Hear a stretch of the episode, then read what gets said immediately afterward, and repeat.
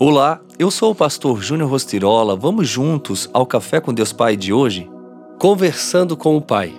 De madrugada, quando ainda estava escuro, Jesus levantou-se, saiu de casa e foi para um lugar deserto, onde ficou orando. Marcos 1:35. Se você quer viver uma estação diferente em sua vida, a exemplo de Jesus, desligue-se do mundo lá fora. Feche a porta do seu quarto e em secreto ore ao seu Pai. Em meu momento de oração, quando eu estou a sós com o Pai, consigo sentir o seu cuidado especial e o quanto ele nos ama. Tudo o que precisamos na vida é buscar esse relacionamento íntimo com ele. Caso contrário, ficaremos longe do seu caminho. Quem inicia o dia em adoração dificilmente abrirá brechas para que os ventos contrários o abalem.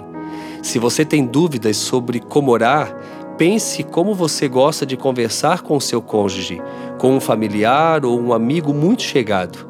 Você não vê a hora de poder contar a essa pessoa todas as novidades e as dificuldades pelas quais está passando. Sua oração será desta forma: você abrirá o coração ao Pai e ele o ouvirá e lhe responderá. Comece criando uma atmosfera, um ambiente que o deixe totalmente desprendido das circunstâncias contrárias, permitindo-lhe sentir de fato a presença acolhedora de Deus Pai. Comece o dia orando, porque a oração é o combustível da alma. Que o seu primeiro pensamento ao despertar seja o de gratidão ao Pai pelo dia que se inicia. De nada adianta se não orarmos e não tivermos uma relação íntima com Deus Pai. Os dias serão nublados e sem sentido, assim como buscamos fortalecer o nosso relacionamento com as pessoas a quem amamos.